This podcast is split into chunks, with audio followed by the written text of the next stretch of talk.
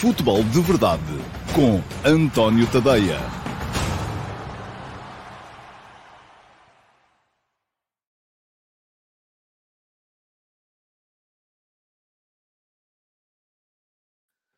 Olá, muito bom dia a todos e sejam muito bem-vindos à edição de uh, segunda-feira, dia, deixa-me cá ver que dia é hoje. Uh, é 12 de dezembro de 2022 do futebol de verdade. Um, cá estou eu para vos falar então da eliminação de Portugal, sempre com o atrasozinho do costume. Há uma expressão em inglês que reflete bem aquilo que é o horário do futebol de verdade, não é 12.30, é 12.30-ish. Uh, portanto, é mais ou menos assim. Aqui é, é, não há, creio que não há uma tradução decente em português para esta, para esta expressão e é pena porque uh, eu revejo perfeitamente nela, pelo menos aqui, no, em estúdio, na televisão, nunca me atrasei uh, para, para chegar a um programa. Não é falta de respeito por vocês, é mesmo uh, uma questão de uh, ir metendo tarefas umas a seguir às outras e isto acaba sempre por descambar. Peço-vos imensa desculpa pelo atraso, mas cá estamos para a edição número 705 do Futebol de Verdade, a edição que vos vai falar da eliminação de Portugal do Campeonato do Mundo. Portugal perdeu contra Marrocos no sábado por 1 a 0. Uh, ficou fora, ficou nas oito melhores seleções do mundo, mas não conseguiu chegar às quatro melhores.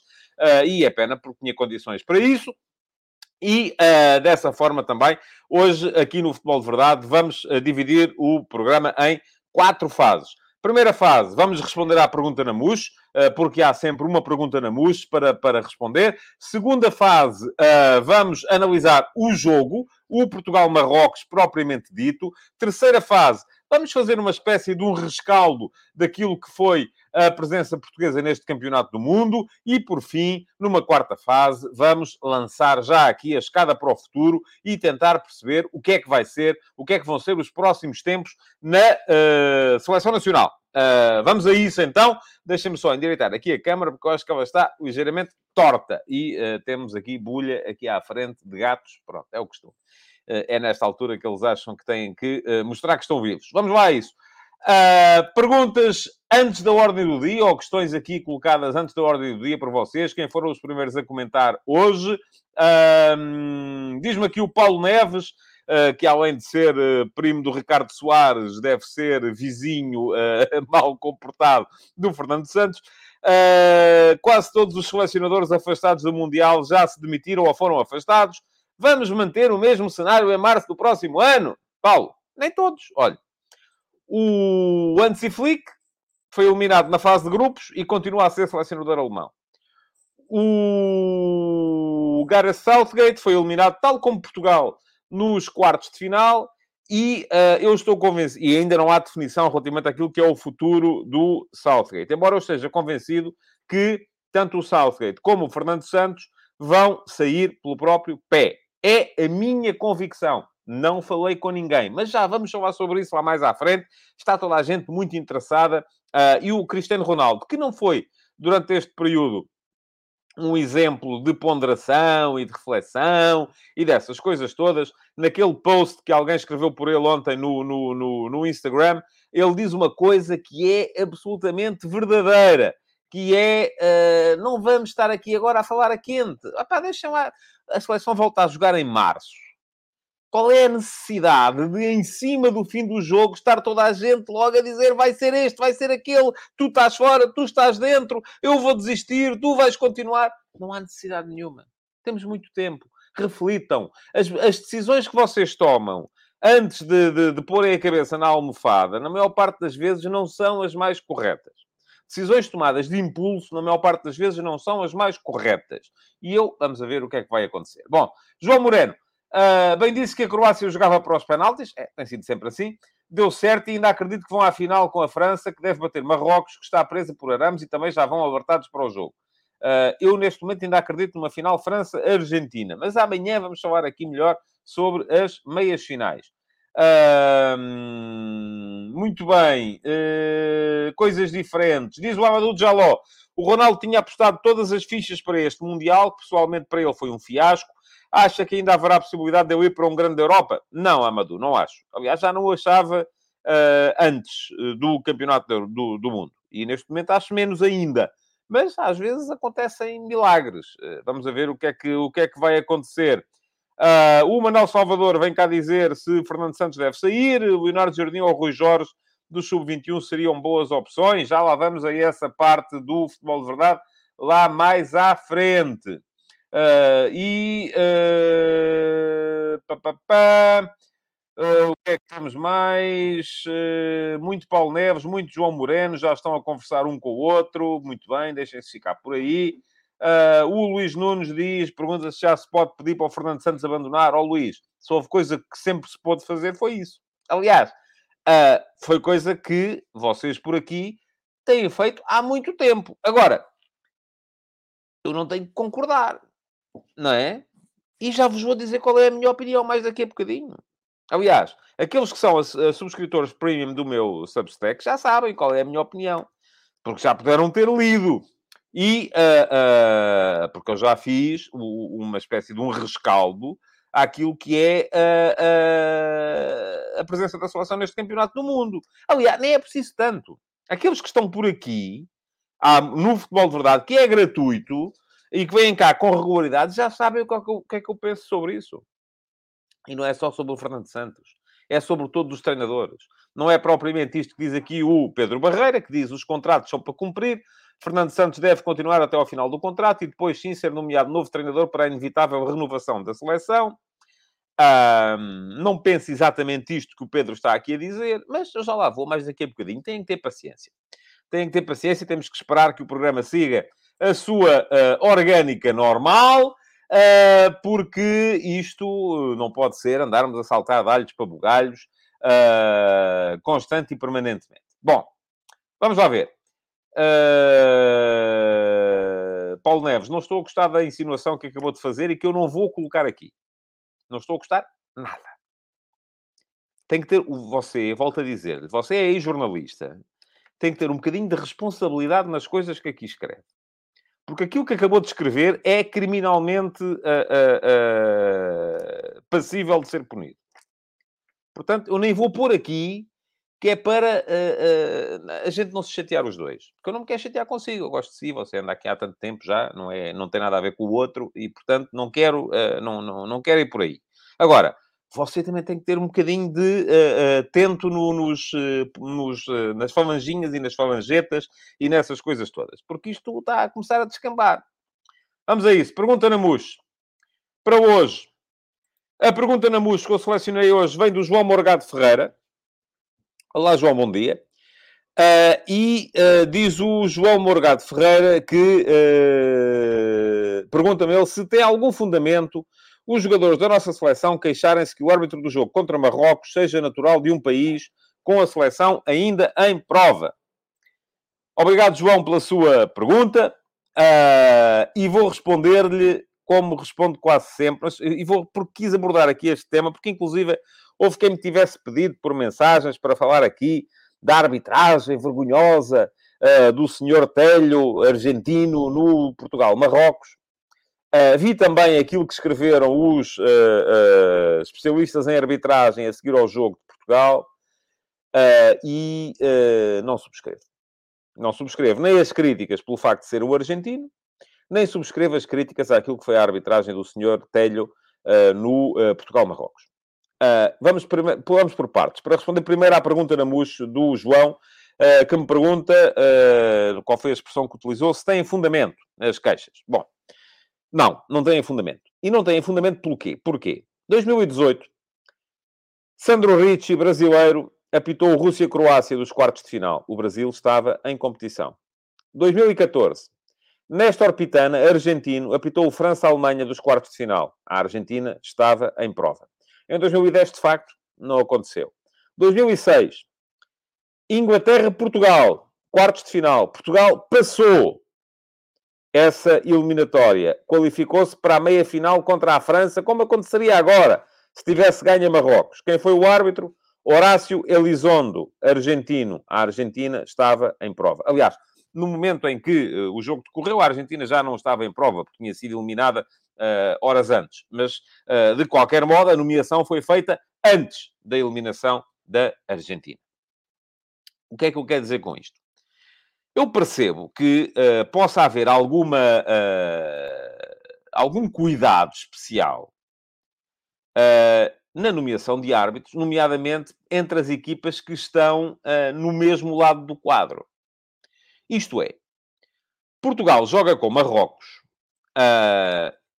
Diz-me aqui o Jorge Gonçalves, então as críticas não têm fundamento porque já aconteceu antes. O facto de se ter errado antes justifica continuar-se a errar? Não, Jorge, tem que esperar, que eu já acabo de explicar. Se quiser esperar um bocadinho, eu, eu explico. Se não quiser, olha, siga em frente. Uh, Deixem-me só uh, agradecer aqui ao uh, Canoshi, espero estar a dizer bem, Vilas Boas, uh, pelo uh, superchat que acaba de enviar para este futebol de verdade. Bom, vamos lá, vamos em frente. Acho que fará algum sentido não termos árbitros de países cujas seleções estão na mesma metade do quadro. Isto é, jogo Portugal-Marrocos, não poderíamos ter um árbitro francês e não poderíamos ter um árbitro inglês. Percebo isso perfeitamente. Porquê? Porque cartões amarelos podiam afastar os jogadores da equipa que se apurasse para a partida uh, uh, a seguir das meias finais. Portugal só poderia vir a encontrar a Argentina na final, se lá chegasse. E na final, os cartões amarelos eram limpos. Isto é, antes do jogo das meias finais, estes jogos que vão acontecer agora, todos os cartões amarelos que estão para trás são uh, obliterados, desaparecem da folha disciplinar dos jogadores. Portanto, eu francamente, não é como diz o, o Jorge Gonçalves, uh, o facto de ser raro antes. Eu não percebo qual é o erro. Muito francamente, não entendo qual é o erro. Qual é o erro? Expliquem-me lá para ver se eu percebo. Porque, por mais cartões amarelos que o senhor Telho mostrasse, ou deixasse de mostrar, a sua Argentina não ia beneficiar disso por mais. Eh, ah, mas ele pode querer apurar a equipa mais fraca eh, para, se, eh, para não ter que levar com a equipa mais forte na final, não é agora? É só na final. Está bem, mas a equipa mais fraca a seguir vai jogar com outra equipa antes de jogar com a sua Argentina. Portanto, francamente, não percebo. Não entendo. É, é, ultrapassa a minha capacidade de compreensão. Eu devo ser muito burro e, portanto, pedia que me explicassem, como dizia o anúncio antigo, como se eu tivesse seis anos, para ver se eu uh, consigo perceber. Vamos lá ver. Uh, que é que, se alguém aqui me está a explicar. Uh, bom, enfim, há aqui muita gente a queixar-se de, de, de penaltis para aqui, para ali, para lá. Uh, diz aqui, por exemplo, o David uh, Carvalheiro, penalti não assinalado sobre o Otávio. Ó oh, David, pelo que eu percebi, e foi a seguir ao gol de Marrocos, portanto, a seguir ao gol de Marrocos houve ali um chip que ligou na parte de trás do cérebro uh, dos jogadores portugueses que passaram a querer penaltis. porque estavam a perder. e nós, volto a dizer, não podemos ser uh, andar, passar a vida em Portugal a dizer é para os nossos árbitros apitam demais, temos demasiadas faltas, temos pouco tempo útil de jogo e depois chegamos ao Mundial porque está a nossa seleção, há um, há um agarrão. Há, claro que há. Há um ligeiro agarrar de camisola uh, do Hakimi ao Otávio. É motivo para penalti, na opinião do Pedro Henriques, que eu respeito perfeitamente, especialista de arbitragem da RTP, e eu vi, estava a fazer o resumo da, da, da, da, do jogo na, na, na, RTP? Sim, na minha opinião, não. Uh, porquê? Porque é demasiado ligeiro e porque o Otávio a seguir teatraliza a queda. Da mesma maneira que o Bruno Fernandes se deita para o chão a seguir um, um lance em que vai correr ao lado de um jogador de Marrocos, que já nem sei quem foi, e também ficou a pedir penalti. Uh, não podemos, volto a dizer, não podemos estar a querer constantemente que os jogos sejam mais fluidos, que haja menos faltas, e depois, só porque estamos à rasca, que era isso que aconteceu, estávamos à rasca, já começamos a achar que tudo é penalti e tudo é falta, porque é a nosso favor. Digo e faço minhas as palavras do David Silva. Não foi pela arbitragem que perdemos. Também acho. Não foi pela arbitragem que perdemos. Mais ainda, até podia ter havido uma má arbitragem até podia ter havido uma má arbitragem, mas não foi, como aparentemente terá sido eh, a arbitragem eh, do, e diz-me aqui o Paulo Neves, o árbitro brasileiro no França-Inglaterra teve lógica. É igual. E por acaso, essa arbitragem eu achei que foi pior do que foi a arbitragem do argentino no Portugal-Marrocos. Mas lá está. A França ou a Inglaterra a seguir não iam jogar com o Brasil. Portanto, essa questão dos cartões não se coloca. Uh, a questão da nomeação de árbitros de equipas que ainda estão em prova uh, para esta fase do campeonato, também lá está. Não podemos estar aqui constantemente a dizer é pá, isto é uma vergonha, porque vêm para aí árbitros do Uzbequistão e do Tajiquistão e da Kirguísia e do, sei lá, do... Não é?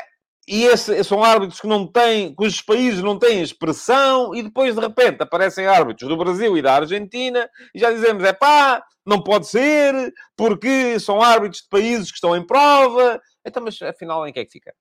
Expliquem-me lá para ver se eu percebo, mais uma vez volto a dizer. Expliquem-me lá como se eu tivesse seis anos. Que é para ver se eu percebo. O que é que nós queremos? Queremos árbitros de países que não têm expressão e por isso não têm interesses a, defender na prova, ou queremos árbitros de países que são fortes e por isso podem vir a ter interesses na prova. É só para ver se eu percebo. Ah, já sei. De repente, uh, discorreu-me. Queremos árbitros que façam com que nós ganhemos, não é? Pronto, ok, está entendido. É isso mesmo. É assim, um árbitro que a gente ganha é sempre bom. Quando a gente perde, é sempre mau está o assunto arrumado. Está, uh, uh, em relação a esta arbitragem, já disse aquilo que, uh, que, tinha a dizer. Acho que a arbitragem não foi boa nem foi má, foi aquilo que foi. foi melhor do que a arbitragem de, de do, do França-Inglaterra, de facto, em que o árbitro levado demasiado à letra as instruções que eles têm de deixar jogar e deixou jogar em, em situações que não.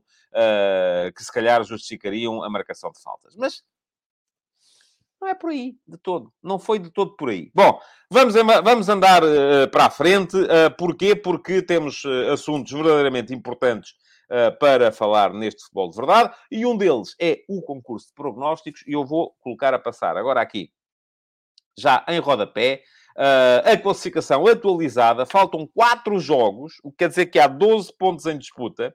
4 jogos, 12 pontos em disputa. Notícia para vocês, eu já não vou ganhar, já não posso, matematicamente estou afastado. Creio que estou em... Deixa-me cá ver em que lugar é que eu estou. Uh, sexagésimo lugar. Sexagésimo lugar. Uh, exequo com o 59. Enfim, é uma posição ainda assim uh, nobre.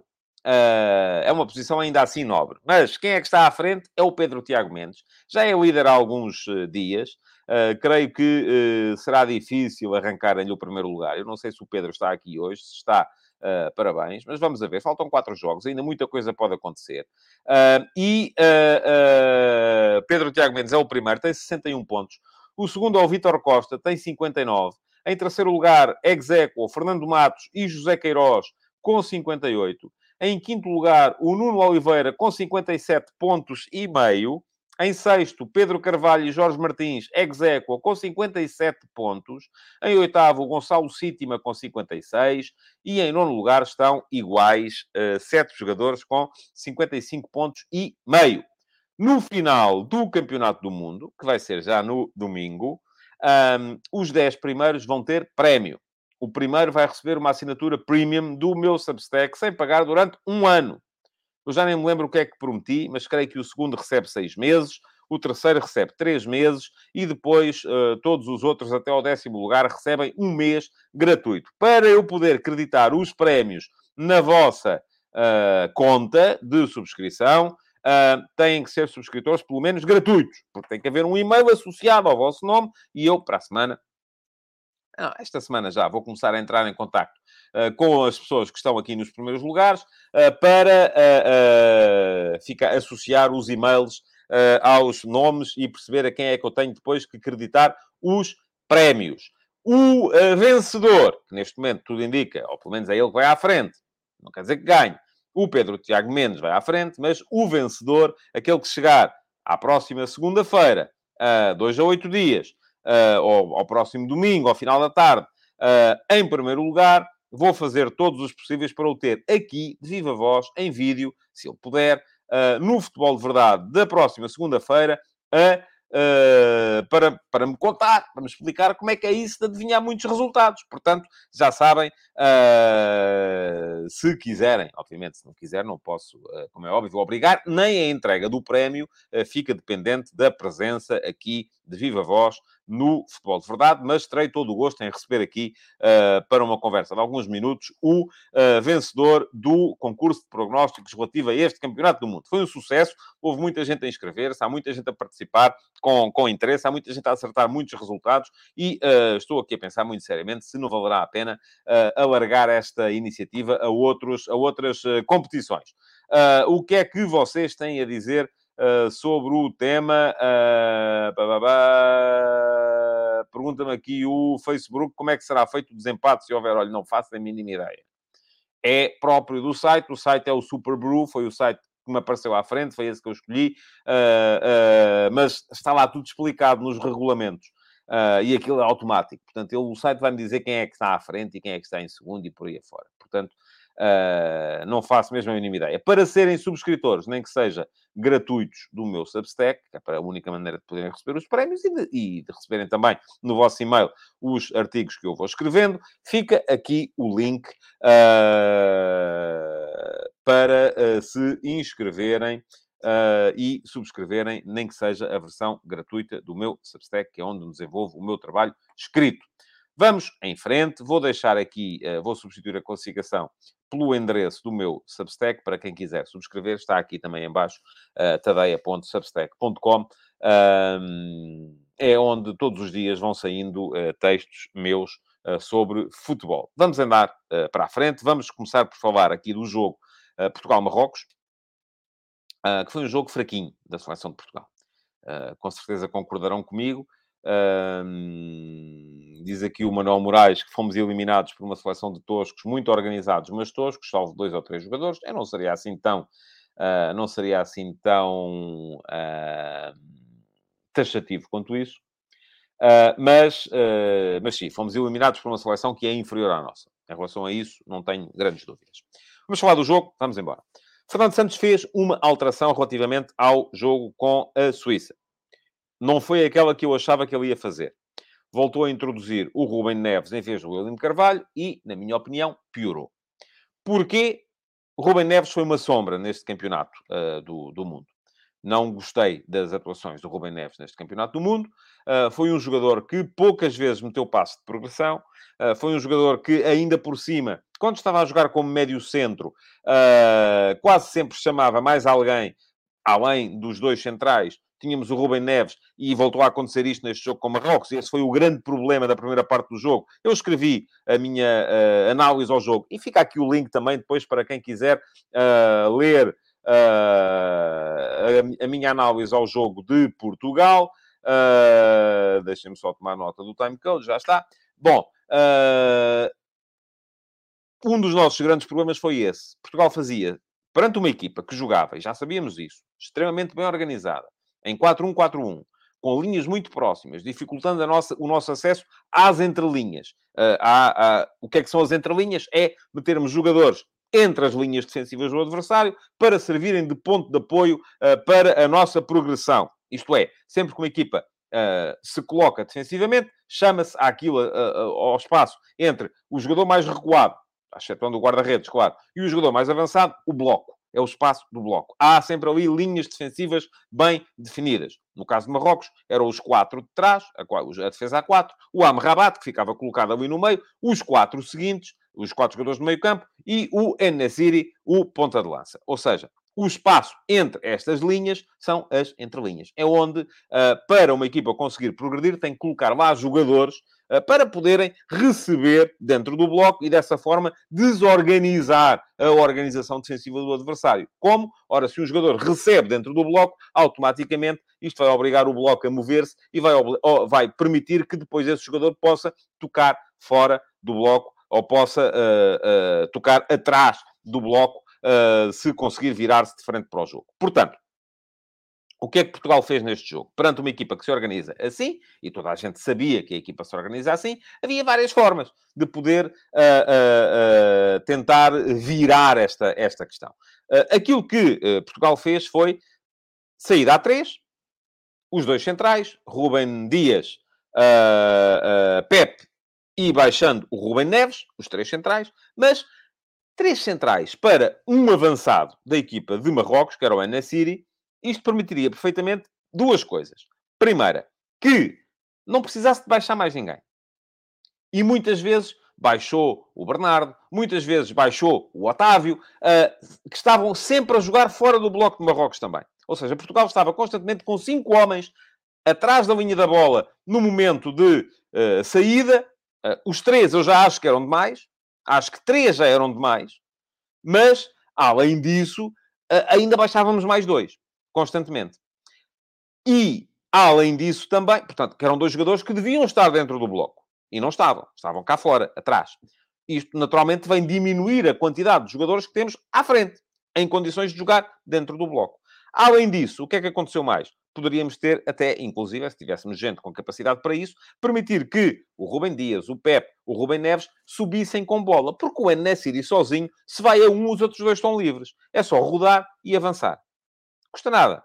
Não foi essa a estratégia adotada pela equipa de Portugal. Não só baixou dois homens aqui, como aquilo que... E atenção, as estratégias até podemos dizer que todas podem ser válidas. E depois uh, vamos a ver se uh, resultam ou não. Mas no papel todas podem ser válidas. A estratégia de Portugal foi baixar muita gente e depois tentar bater longo, bolas em diagonal, uh, quase sempre através do Bruno Fernandes ou do Bernardo Silva ou do Otávio, uh, bolas em diagonal que saíam de um corredor para irem explorar o facto do bloco marroquino também bascular ora para um lado, ora para o outro, sempre para o lado da bola. Nunca resultou. Perdemos 45 minutos nisso. Sofremos um golo no processo.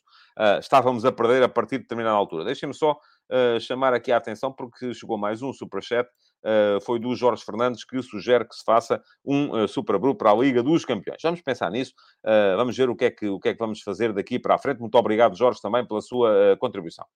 Bom, esse foi, do meu ponto de vista, o grande erro de Portugal, e foi isso que eu expliquei na edição especial das conversas de bancada sobre o Portugal-Marrocos.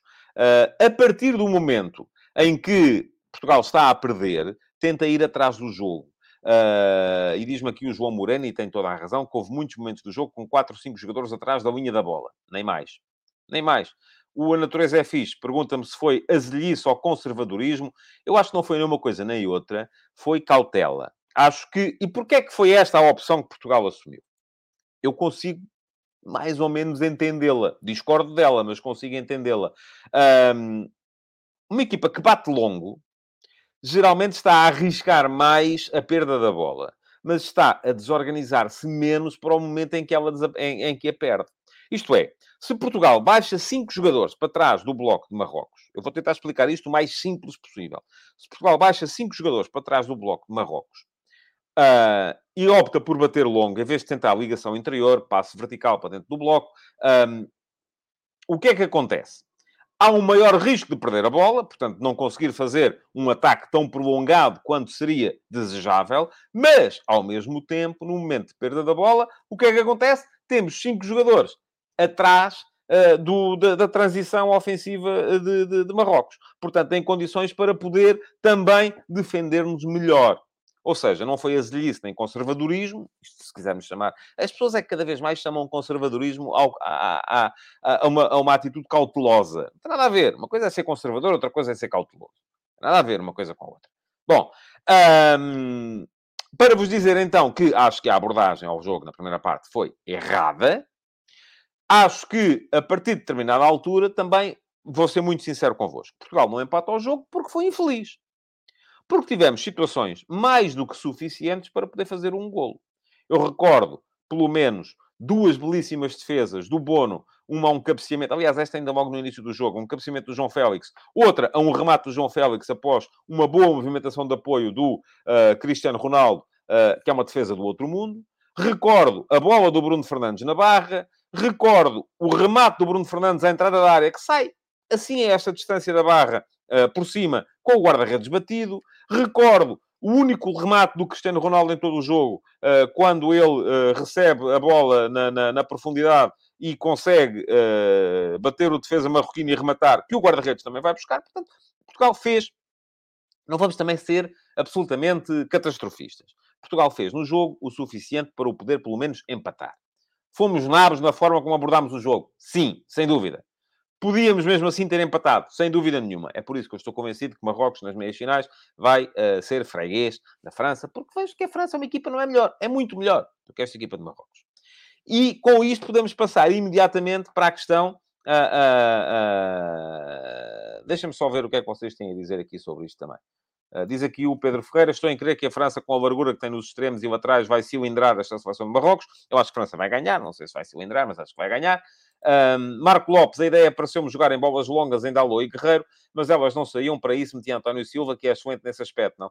Sim, não é melhor do que o Bruno Fernandes ou que o Bernardo Silva, que era quem estava a fazer os lançamentos. A questão não é tanto a, a, a falta de capacidade dos centrais para meter as bolas longas, porque não eram eles que o estavam a fazer. A questão é optarmos por, um, por uma ideia de jogo que Uh, uh, não era favorecida pelos centrais que lá estavam e optarmos por. Mas lá está, eu acho que o Bruno, ou o Bernardo, ou o Otávio, fosse quem fosse, que estavam a baixar para jogar, não era pela falta de capacidade dos centrais jogar longo, era pela necessidade ou pela vontade de ter gente posicionada de forma defensiva no momento da perda da bola. Acho que foi mais isso do que outra, do que outra coisa.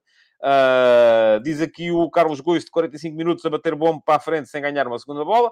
Também é verdade, mas lá está as linhas de Marrocos estavam tão próximas que era difícil que as segundas bolas fossem nossas. A ideia não era ganhar as segundas bolas, era atrair um lado, bater longo no outro, receber orientado e dessa forma conseguir imediatamente criar situações de superioridade no corredor lateral. Nunca foi bem executado. Uh,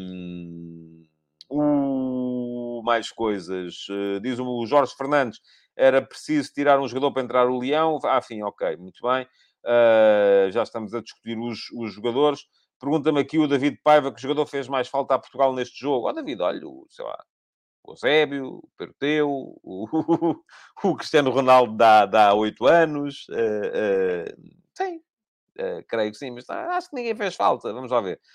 foi uma questão de ideia, não foi uma questão de, de, de, individualidades do meu, do meu ponto de vista. Diz o K-Rock 94, foi a tática do desespero, chuveirinho na pequena área de Marrocos, e seja o que Deus quiser, só que isso foi favorável para Marrocos. Uh, o João Ferreira diz ainda temos, inclusive, um guarda-redes que joga bem com os pés e uh, a dar apoio, também é verdade. Certo, pronto. Agora, vamos então perceber aquilo que vos estava a dizer há bocado, uh, que tem a ver, deixem-me só avançar aqui com os comentários para, para a frente. Uh, Pergunta-me aqui o Rui Santos se eu acho que o ambiente da seleção afetou os resultados. Eu não sei, não, não sei responder a isto. Não sei se o ambiente é bom ou mau. Acho que, uh, uh, muito francamente, o que eu acho que afeta não é os resultados, é a, a, a, noção que as pessoas têm do ambiente. São estes programas sucessivos de, e esta atenção. Eu não vi mais nenhuma seleção do mundo não vi os jornais e as televisões de mais nenhuma seleção do mundo tão focados neste tipo de picuinhices uh, em que a, a, comunicação social portuguesa se foca durante um campeonato do mundo. E atenção, o que eu defendo, é bom que percebam isto, que é para depois não virem cá desvirtuar aquilo que eu estou a dizer. Não estou aqui a dizer que, ah, e tal, é a seleção, malta, temos que ser todos, estar todos com a bandeira, todos com a camisola e o cascol, não vamos chamar a atenção para... Não! Não é nada disso. É rigorosamente o oposto. É, vamos ser profissionais, vamos ser, uh, e em vez de estarmos aqui a fazer conversas uh, tontas sobre coisas que não fazemos a mínima ideia do que é que está a acontecer, vamos falar, vamos trabalhar, vamos fazer coisas. Eu vi tanta reportagem bem feita uh, sobre o Mundial.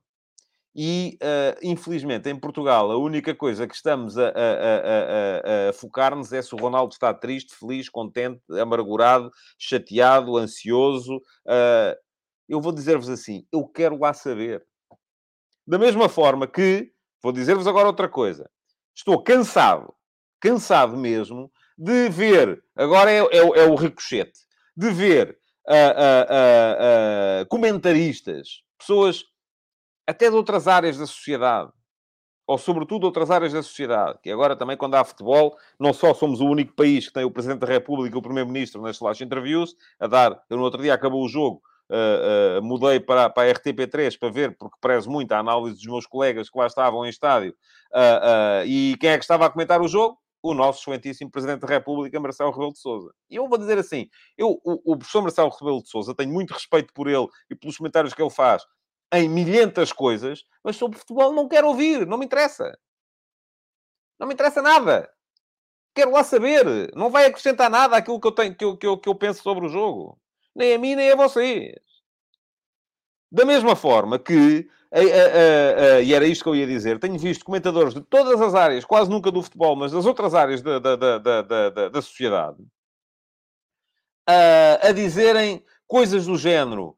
Não podemos ser ingratos com o Cristiano Ronaldo. E eu digo assim, mas, mas, mas fomos ingratos com o Ronaldo como? Quando? Porquê? Alguém é capaz de me explicar? Eu até hoje não percebo. Eu sou muito grato. Eu tenho a noção, ainda ontem disse isto à noite na RTP, tenho a noção perfeitamente, uh, uh, tenho uma noção perfeitamente clara de que houve uma seleção antes de Ronaldo e há uma seleção depois de Ronaldo. O nível de profissionalismo, o nível de receita, o nível de uh, contratos que são feitos uh, na Federação Portuguesa de Futebol mudaram com o Ronaldo. O Ronaldo mudou o futebol português. E isto, meus amigos, qualquer um em Portugal que goste de futebol deve estar grato a Ronaldo. Agora, estamos gratos. E eu, se vir o Ronaldo um dia deste aí na rua, disse obrigado, pá. Foste muito importante, ou ainda podes vir a ser muito importante se de repente uh, uh, voltares a conseguir recuperar o teu nível. Mas eu não percebo hein, até que ponto é que estamos a ser ingratos. A gratidão a Ronaldo significa o quê? Que ele tem um lugar vitalício no, no ataque da seleção? Não, não pode ser. Ele tem que jogar se for melhor do que os outros. E eu comecei a dizer, uh, comecei este campeonato do mundo a dizer que até hoje não estou convencido, e continuo a não estar, de que tenhamos uma melhor opção de, do que Ronaldo para, para, para, para jogar ali. E mais, acho que Ronaldo teria sido titular no campeonato se não tivesse sido a situação chata e, sobretudo, mal gerida das palavras que ele disse quando foi substituído no jogo contra a Coreia. Uh... Mas pronto, uh, uh, disse aqui o, o Tiago Rocha, 45 minutos, 40 minutos aqui, só 10 a falar de bola. Parece a CMTV. Oh, oh, Tiago, eu estou precisamente a tentar desmontar esses argumentos, mas enfim. Peço desculpa se lhe se, se, se o aborreci. Bom, uh, acho que a questão Ronaldo é importante. Acho que a questão Fernando Santos é importante. E é por isso também que eu acho que devemos entrar agora aqui, uh, perceber uma coisa muito simples. Ronaldo fez um campeonato do mundo abaixo das expectativas. Grande parte da culpa foi dele. Foi, é, como diz aqui o uh, Schofield Mega, uh, ele é que se colocou nessa situação. É verdade. Ele é que se colocou nessa situação, certo? Depois, houve uh, uma... Não sei se foi comodismo, se foi falta de vontade de fazer outras coisas, uh, da generalidade das pessoas que andam à volta, que levaram a que essa situação fosse extrapolada. Ainda há bocado aqui me estava a dizer se eu acho que o ambiente prejudicou os resultados. Mas qual é o ambiente? Mas vocês sabem qual é o ambiente? Alguém sabe qual é o ambiente? Eu não sei. Eu, a única coisa que vi da seleção foram os jogos.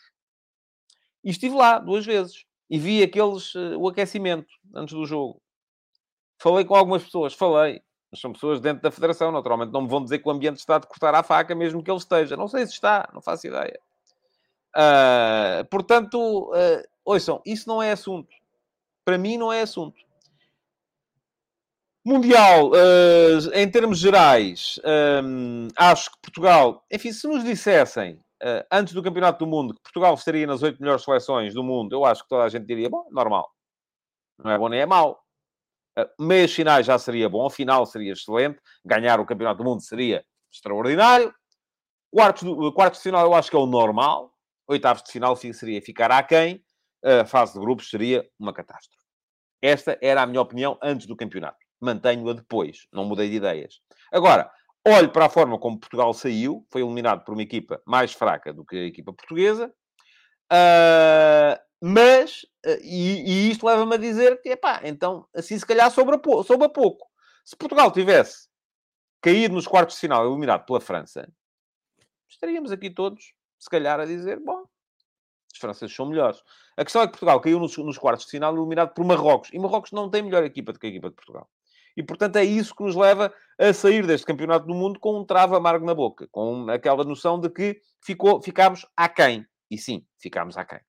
Essa, apesar de eu achar que quartos de final era o normal, a maneira como Portugal saiu faz com que eu ache que ficámos aquém. Uh, Diz-me aqui até o Carlos Guiste, se a Espanha elimina Marrocos e nós somos eliminados pela Espanha, era tudo normal. Como foi com Marrocos, já está tudo mal. Sim, mas é normal, Carlos, que isso, que isso aconteça. Quem foram os melhores de Portugal uh, no, no, no, no, no Campeonato do Mundo? Eu já escrevi sobre o tema ontem. E está aqui o link também uh, para, o, para o texto um, sobre o, a avaliação individual de todos os jogadores e do selecionador uh, no Campeonato do Mundo, com notas para todos, com, com uh, uh, informação estatística para todos também, com a minha apreciação subjetiva de todos eles também. de qualquer forma, aquilo que vos posso dizer, assim, muito resumidamente aqui, porque aqui é mesmo uma questão de, de ser, de ser resumido, acho que o melhor português neste campeonato foi o Bruno Fernandes, um, seguido de perto pelo, pelo, pelo Pep, um, pelo João Félix, Uh, pelo Rafael Guerreiro, que não esteve mal, uh, embora este já a um nível uh, ligeiramente inferior. e depois tenho alguma dificuldade em catalogar, por exemplo, o campeonato do Gonçalo Ramos, porque o Gonçalo Ramos faz um jogo extraordinário contra a Suíça e faz um jogo mau contra Marrocos. Uh, se calhar a média vai ser, uh, chegamos à conclusão que esteve ali mais ou menos no meio. Houve desilusões, está tudo explicado no texto. Quem quiser é dar lá um saltinho e ler, uh, porque está lá tudo, com notas, com detalhes estatísticos, e não vou também perder aqui muito tempo com, com isso. houve jogadores que estiveram abaixo, sim. Uh, houve, e já quem, quem, quem é que me diz, quem é que me diz-me aqui, o Carlos Gosto, Rubem Neves, Rubem Dias, Cancelo, top 3 inferior. O Rafael Mota pergunta-me se o Diogo Costa não falhou no gol. Falhou, sim, senhores. Também foi daqueles que, do meu ponto de vista, desiludiu. Estava à espera de muito mais. Um, ele chega ao Mundial como um dos melhores guarda-redes da Champions e, no Mundial, falha no golo. Falha ele, mas não falha só ele. Falha também o Rubem Dias uh, uh, nesse, nesse, nesse lance. Uh, como falha também no jogo com o Gana, que podíamos ter custado a vitória nesse, nesse jogo. muito bem. O que é que tem mais a dizer? Uh, diz aqui o Ruben Lima que o Bernardo também esperava mais, também eu, também acho que foi uma das desilusões. Uh, e depois há outras questões que é uh, o estarmos a, a olhar para aquilo que foi a condução da seleção. E lá está também a avaliação que eu fiz ao Fernando Santos. E com isto vamos entrar então na ponta final do Futebol de Verdade de hoje para vos falar de dois temas. Que é, deve Cristiano Ronaldo continuar na seleção? Deve Fernando Santos continuar na seleção? E o que é que vai acontecer? O que é que vai acontecer? Como devem calcular, não sei. Tenho a minha opinião. Uh, agora, ponto 1. Um, Cristiano Ronaldo. Eu acho que os últimos meses da vida e da carreira de Cristiano Ronaldo, uh, não sei se foi por uma questão de ter perdido o filho, é uma coisa que não faço a mínima ideia do que deve custar, deve ser absolutamente brutal, mas uh, foram mal conduzidos no geral. Não sei se ele mudou as pessoas que o aconselhavam, se uh, houve sequer as pessoas que o aconselham, mas a condução dos últimos meses na carreira do Cristiano Ronaldo foi algo de absolutamente catastrófico. Equivale a Portugal sair do Mundial com três derrotas nos três jogos da fase de grupos. Foi tudo mal. Deu uma entrevista antes do campeonato quando não devia ter dado. Uh, permitiu que ela fosse soltada no dia em que a seleção vai para o Campeonato do Mundo quando não devia ter permitido. Uh, antes disso, já tinha estado mal na interação com a equipa técnica do Manchester United. Uh, e atenção, não estou a ser ingrato. Nada disto que eu estou a dizer tem a ver com o facto de eu não estar a ser grato àquilo que Ronaldo significa para o futebol português. Tem nada a ver. É uma coisa é uma coisa, outra coisa é outra coisa. Temos que saber destrinçar as coisas. No campeonato, não achei que ele tivesse jogado nem bem nem mal. Não foi um jogador distintivo, não. Também não foi, não foi pior do que os outros. Não. Teve um efeito telúrico na seleção e no rendimento da seleção por ser quem é, mas isso ele não pode controlar. Ou melhor, podia ter controlado, podia ter limitado a interação antes do campeonato e, e optou por não o fazer. Foi uma escolha de carreira que eu acho que foi errada, mas uh, uh, o efeito que ele teve na, no, na, na, no rendimento da seleção não foi tanto aquilo que jogou ou deixou de jogar, foi mais aquilo que ele disse para o Pepe e teve o azar de ter as câmaras uh, a focarem e de se ter percebido perfeitamente aquilo que ele tinha dito ao Pepe no momento em que é substituído no jogo contra a Coreia. Isso eu até acho, e vou dizer aqui, não gostei, mas acho que poderia ter sido ultrapassado se ele, no final do jogo, em vez de ter vindo à flash à, à, zona mista, dizer que não, não, aquilo era para o coreano e tal. Pensar que nós todos comemos geladinhos com, com a testa, não comemos. Uh, uh, Percebe-se perfeitamente que não era para o coreano. Houve dois momentos. Houve um momento em que é para Fernando Santos. Houve um segundo momento que é para o coreano. Acho que o Fernando Santos, quando acaba o jogo, só se apercebe deste segundo momento, não se apercebe do primeiro. Uh, mas pior do que as palavras que ele disse foi claramente a justificação que ele usou depois para as explicar. E é isso que faz com que ele saia da equipa. Não é o rendimento. Porque eu continuo a dizer que não me parece que tenhamos solução melhor neste momento. Desculpem lá, é a minha opinião. A vossa pode ser diferente. Vocês podem achar que o Ronaldo, que na semana passada ou há três meses era o maior, ah, agora já é o pior. Até há aqueles que acham que ele nunca devia ter lá estado. Pronto, porque aquilo que era fixe era deixar jogar os outros, porque ele condiciona e tal, e não sei o quê. Esqueçam lá isso. Não é a minha opinião. É pá, vocês podem ter a vossa, eu tenho a minha. Ponto final. Se eu acho que ele vai continuar, admito que sim. Admito que sim. Uh, mas, para estar na seleção, ele precisa de estar a competir a um nível minimamente exigente. E, portanto, vamos esperar para ver onde é que ele vai jogar. Uh, vamos lá ver uh, onde é que ele vai jogar e vamos perceber o que é que uh, aconteceu. Diz aqui o Paulo Neves, relativamente aos gelados com a testa, comemos sim, de quem foi a culpa daquilo que nos contaram, mas quem é que lhe contou o quê, ó Paulo? Se bem se lembra, eu no dia, no dia, na noite do jogo, está escrito, oh, Paulo. Está escrito. Aliás, na noite do jogo, eu não sei o que é que você anda a ver na televisão. Eu estive na RTP e há, um, há uma peça notável, porque é jornalística, não tem opinião, tem só ali o que aconteceu. Do Gonçalo Ventura. Ele às vezes está aqui a ver, não sei se está hoje, se não, se está, parabéns, Gonçalo, uh, uh, porque foi excelente, em que está tudo explicado. Há um momento com o Pepe, que é para o Fernando Santos, e há um momento com o coreano, que é para o coreano. Ponto. Agora depois, ouça. Aquilo que lhe contaram. Então, mas se lhe contarem cá Pai Natal, você acredita? Não, você tem que começar a selecionar melhor as coisas que vê. Ou então anda a ver coisas demais. O Paulo também, felizmente, seleciona sempre estar aqui no futebol de verdade. E ainda bem. Uh, uh, porque aqui, aqui não lhe contam patranhas. Aqui o máximo que eu lhe posso dizer é que não sei se não sei, se não tenho maneira de uh, dizer, é o que é. Uh, portanto, questão Ronaldo, vamos esperar para ver. Vamos esperar para ver uh, onde é que. Diz o Álvaro Rocha, António, atenção, o meu filho está aqui, não estraga o Natal, mas porquê? Então, mas claro que há Pai Natal. Então, ele está ali nos centros comerciais às vezes. É só ir lá. E até tira fotografias com os miúdos e tudo. Portanto, é porque existe, não é? bom, uh, vamos lá. Fernando Santos. Portanto, Ronaldo já vos expliquei o que é que eu acho. Vamos esperar para ver. Vamos esperar para ver onde é que ele vai estar a competir e vamos esperar para ver o que é que, o que, é que ele vai estar a fazer. Fernando Santos. Eu aqui vou dizer-vos, é uma questão de convicção pessoal. Não falei com ninguém. Não falei com Fernando Santos desde a eliminação, não falei, não falei com Fernando Gomes desde a eliminação, não falei com ninguém uh, da Federação desde a eliminação, porque também, enfim, não tinha essa necessidade e acho que não tenho nada que estar a, a, a, a ser pica-miolos. Se eu tivesse uh, a trabalhar, se calhar, num jornal diário, se calhar já o tinha feito. Como não estou, não tive essa necessidade, não tenho que o fazer. Uh, agora, tenho uma convicção. Mais, primeira coisa que eu vos digo, e quem acompanha o futebol de verdade sabe que eu digo isto há muito tempo. Não é de agora, é há muito tempo. Acho que a continuidade dos treinadores à frente das equipas não tem a ver só, nem predominantemente, com resultados. Tem a ver com ciclos que se abrem ou se fecham. Uh... Segunda questão. E por isso mesmo, acho que a Alemanha renova com o Hansi Flick, e faz bem. Acho que a Inglaterra está doida para renovar com o Southgate, e se calhar ele é que se vai embora. Acho que a França quer renovar com o Deschamps e se calhar o Deschamps não vai querer. Vamos a ver. Vamos a ver. Porque o Deschamps tem no contrato atual a, a, a, a, possibilidade de escolher o que quer fazer desde que chegasse às meias finais e já lá está. Uh, e em relação à questão Fernando Santos, aquilo, que eu, aquilo em que eu acredito é, o, é muito simples. E é aquilo em que eu sempre acreditei. Eu acho que o ciclo de Fernando Santos não acabou agora. Acho que acabou no europeu.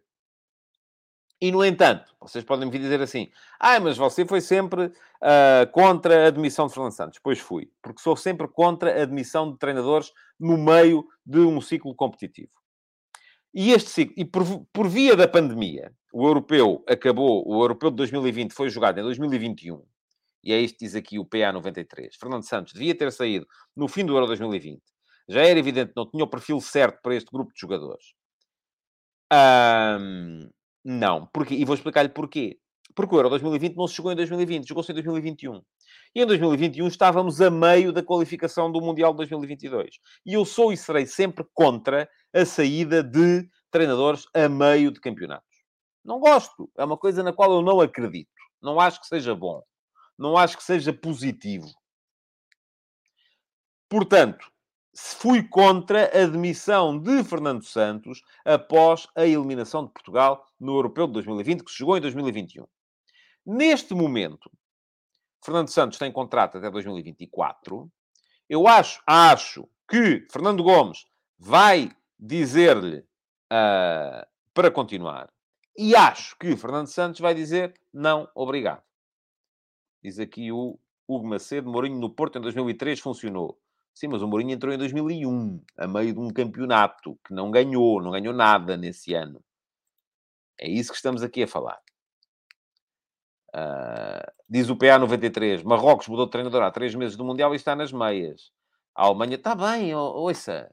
Marrocos mudou e correu bem. Agora, quantos é que correm mal? Eu estou a dizer aquilo em que acredito. Não há, vocês têm...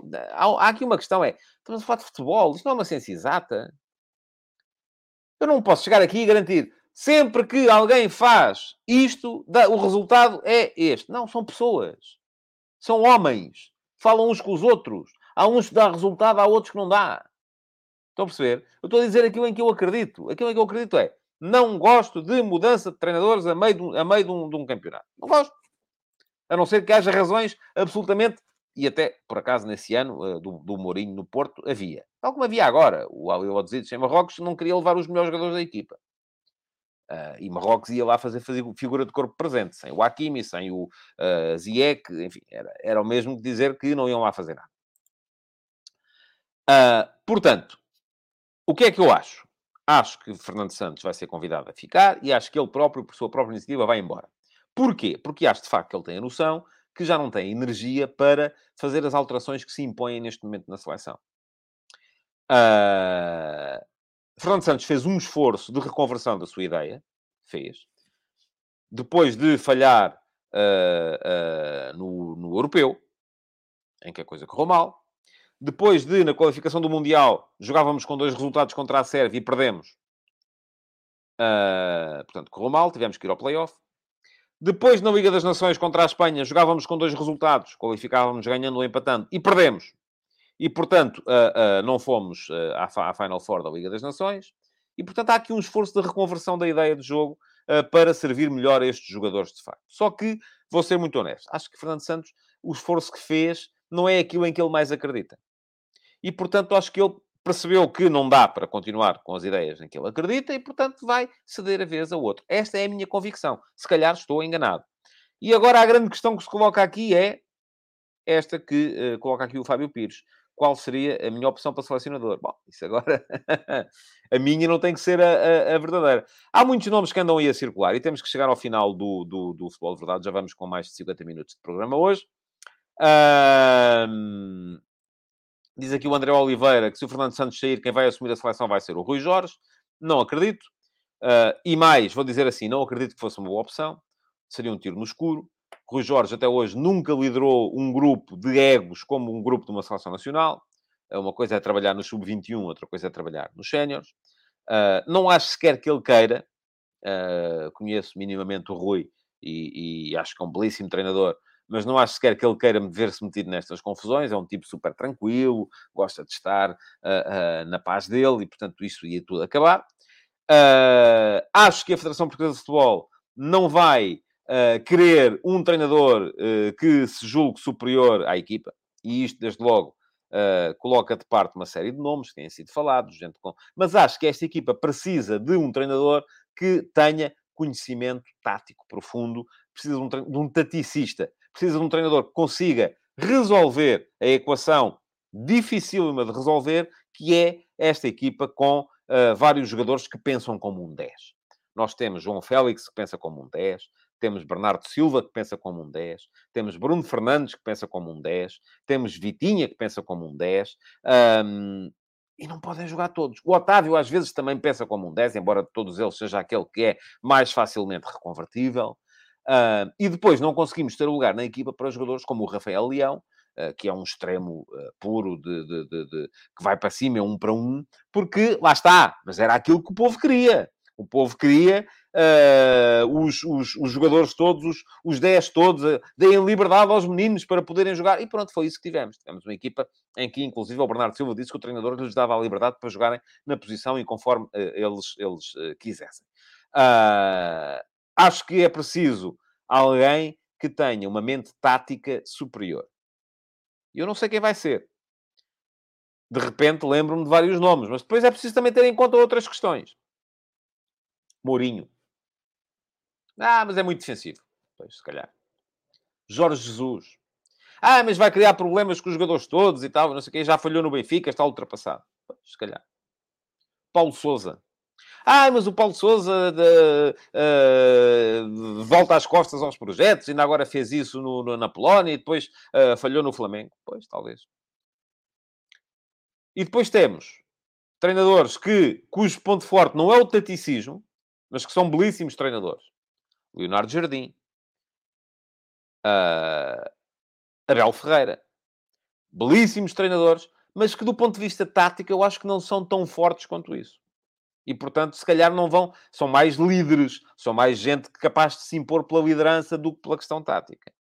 E depois temos gente que uh, fez trabalho uh, na área da formação, que tiveram belíssimos trabalhos, mas depois não os confirmaram. André Vilas Boas, Bruno Lage, demasiado conotados, se calhar, com os clubes onde apareceram. Uh, eu creio que uh, esta é uma decisão muito complicada de tomar. Uh, e é uma decisão que não deve ser tomada em três dias. É uma decisão... Eu lembro-me aqui há, há muitos anos, muitos anos mesmo, ainda eu era um jovem jornalista, o Dr. Alberto Silveira, que na altura era vice-presidente da Federação, abriu-se um período como este de, de, de, e ele marcou uh, reuniões com uh, vários jornalistas para lhes perguntar o que é que eles achavam sobre o tema. Eu acho que a Federação Portuguesa de Futebol não deve tomar esta decisão, se se confirmar de facto, e eu acho que Fernando Santos deve sair, uh, se se confirmar que Fernando Santos sai, não deve tomar de ânimo leve a decisão da substituição. Ela nunca vai ser, o nome nunca vai ser consensual. Esqueçam lá isso. Não há consensos aqui. Tem que ser uma questão de convicção. E a, a, a, decisão que for tomada, do meu ponto de vista, aquilo que mais deve valorizar é a mente tática do treinador. Porque esta é uma equação, volto a dizer, que uma equação tática que eu, que gosto de pensar nessas coisas, muito francamente, ainda não sei como é que ela vai ser resolvida e tenho muitas dificuldades em imaginar, porque isto não é, às vezes vocês acham que é só, não é, é só meter lá os jogadores e já está, não é. É preciso criar uma ideia, é preciso criar uma ideia que sirva os, os, os jogadores uh, que, uh, que, que, que, lá, que lá estão. Quem é que vocês têm para dizer? Muito bem. Miguel Silva diz Carlos Queiroz seria uma boa opção. Uh, o Daniel Leal diz vamos buscar o Guardiola ao City. O Tiago Ribeiro, uh, Luís Castro, gosto dele como treinador e, acima de tudo, como ser humano. o Jorge Fernandes, o Abel Ferreira ainda é muito novo. O Fábio Santos diz, Luís Castro, sim. O Alexandre Francisco, o Leonardo Jardim é bom a treinar jovens e joga futebol atacante. Depende. Depende, não é? Joga futebol atacante? Depende. O Josias Martins Cardoso quer uma comissão técnica como em 84. O Josias, está a brincar, não? Acho que sim. Uh, o uh, Paulo Lourenço diz Portugal só joga em março, ainda há tempo para escolher. Uh, o Pedro Queiroz quer o Luís Castro. o uh, Cristóforo Ribeiro da Silva diz que Jardim soube pôr a jogar Mbappé com Bernardo. Sim, mas só tinha o Bernardo. Se ele tivesse o Bernardo, o Bruno Fernandes, o João Félix, o, o Vitinho, se calhar não havia lugar para o Mbappé. É possível, não é? É possível. Uh, a questão é essa, não é? Uh, bom, vamos embora. Uh, o Daniel Leal teve graça aqui diz é fazer um referendo. Já passámos uma hora de programa, isto hoje foi demais, mas também havia muita coisa para, para discutir. Uh, quero lembrar-vos que podem, o, o Tiago António Carvalho, quer o Luís Henrique. pois. Se for para, para, para não rematar a baliza, vamos ser campeões do mundo da posse de bola. Mas depois não se remata. Vamos lá. Um, para seguir o canal, fica aqui o link. Subscrevam, ativem as notificações, cliquem em cima do, do, do sino. Uh, e uh, sigam o meu canal de YouTube. Ainda não saíram as entrelinhas de hoje, vão sair mais daqui a bocado, uh, mas amanhã deixo cá o link para as, para as entrelinhas. Muito obrigado por terem estado aí. Deixem o vosso like na emissão de hoje. peço desculpa por ter sido mais longa do que o habitual, mas havia muita coisa de facto para, para esmiuçar. Muito obrigado por terem estado aí. Até amanhã. Futebol de Verdade. Em direto de segunda a sexta-feira, às 12h30